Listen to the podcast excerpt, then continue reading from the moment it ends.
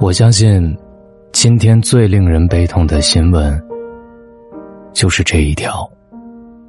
很多朋友在朋友圈里悼念他。五月二十二号十三点零七分，杂交水稻之父、中国工程院院士、共和国勋章奖获得者袁隆平，在湖南长沙逝世，享年九十一岁。就在十一天前。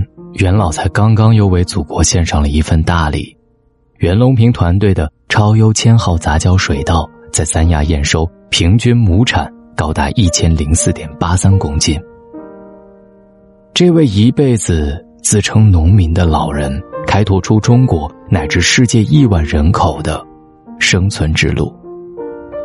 但是今天我只想讲一讲他和妻子邓哲的故事，因为除了水稻。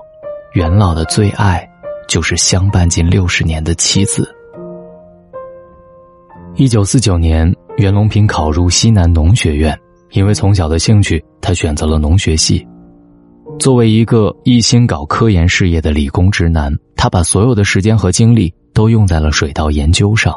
在当时二三十岁的年纪，对谈情说爱一点都不感兴趣。然而，当他遇到了那个令自己心动的人，所有的想法都发生了改变。那年，袁隆平三十四岁，二十五岁的邓哲是他以前的学生。他性格大方、活泼开朗，给袁隆平留下了深刻的印象。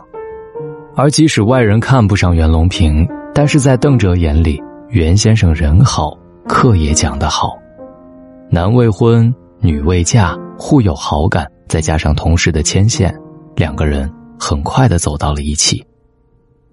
一天，邓哲正在打篮球比赛，袁隆平突然从一旁拉住他：“咱们去扯证吧。”邓哲愣住了，害羞的回答：“我这儿正打比赛呢，今天结婚比这个事儿更重要。”说完，扯着他就走。就这样，相识一个月之后，一张床、一张书桌的宿舍，五块钱的喜糖，穿着平常的衣服，在几个同事的围拥之下。两个人办了一场极其简单但又热闹非凡的婚礼。婚后，他叫他袁先生，他叫他贤内助，日子过得清贫，但也充满了幸福和温馨。攻克杂交水稻的难题一直是袁隆平的梦想，为此他起早贪黑，每天泡在田里做实验。邓哲就陪着他，做他最得力的助手。每天和他一起头顶日头，脚踩黄泥，也经历了无数次的挫折与失败。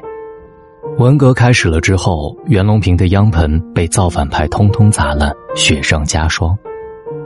袁隆平忧心忡忡的对邓哲说：“我先跟你讲一下，你要做好心理准备，明天我可能要进牛棚了。”邓哲不加思索：“大不了跟你一起去种田当农民。”你照样可以搞你的杂交水稻。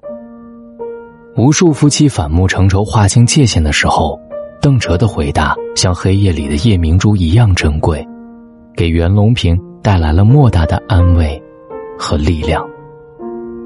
功夫不负有心人，一九八一年，他获得了建国以来第一个特等发明奖，袁隆平成为了全国知名人物，而邓哲变成了背后的女人。在那之后。他对妻子更加的疼爱和敬重，别说进城搞科研当主任，我就是当了瓦尔德海姆，也要把你带到联合国。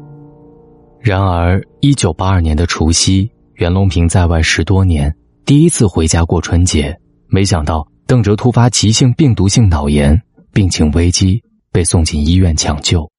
祸不单行，母亲和岳母也相继病倒。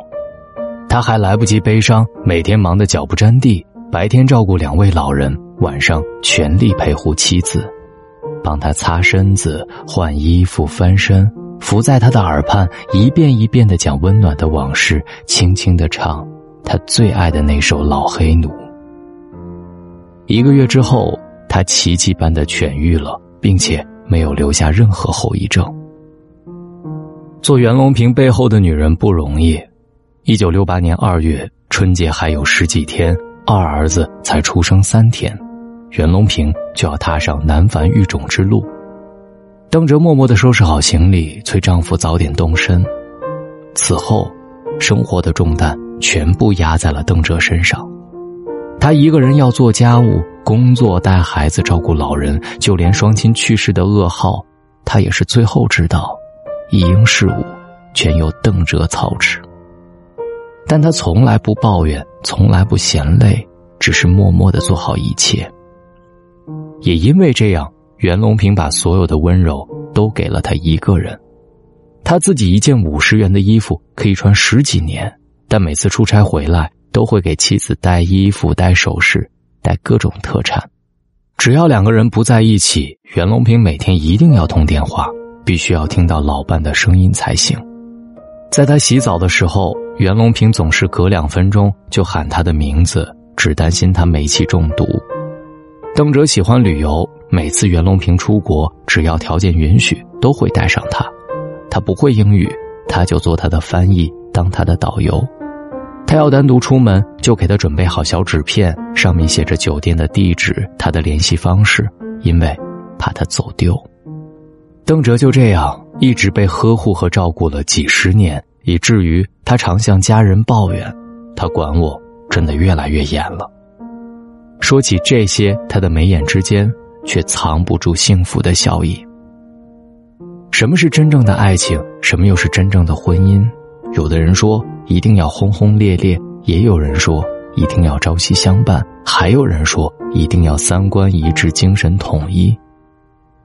相伴走过六十年，袁隆平也有了自己的答案。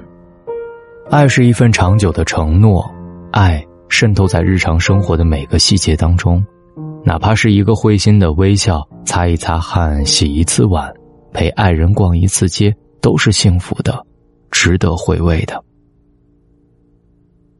在一个科学大奖颁奖晚会上，袁隆平的获奖感言当中说自己有两个梦想，一个是。河下乘凉梦，一个是杂交水稻覆盖全球梦。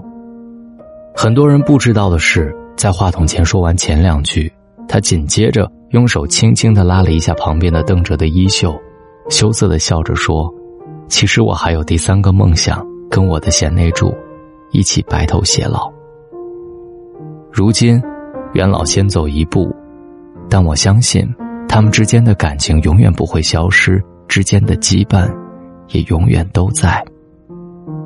袁隆平，一位老者，一颗赤子的心，一位爱妻之人。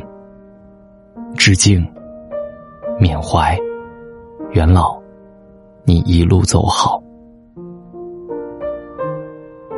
当这篇文字读到结尾的时候，自己都有一点潸然泪下。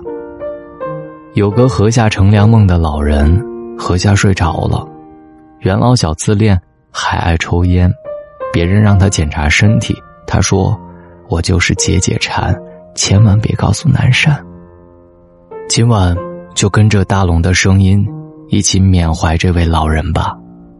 请在今晚的留言板里，一起缅怀袁老。找到我的方式：新浪微博找到大龙，大声说。或者把你的微信打开，点开右上角的小加号，添加朋友，最下面的公众号搜索“大龙”，看到那个穿着白衬衣弹吉他的小哥哥，就可以跟我成为好朋友了。最近大龙读书会里上新了一本书《给无价的孩子定价》，听完这本书，你会对孩子不一样的看法。关注大龙之后回复“读书”，听到这本书，我是大龙，晚安。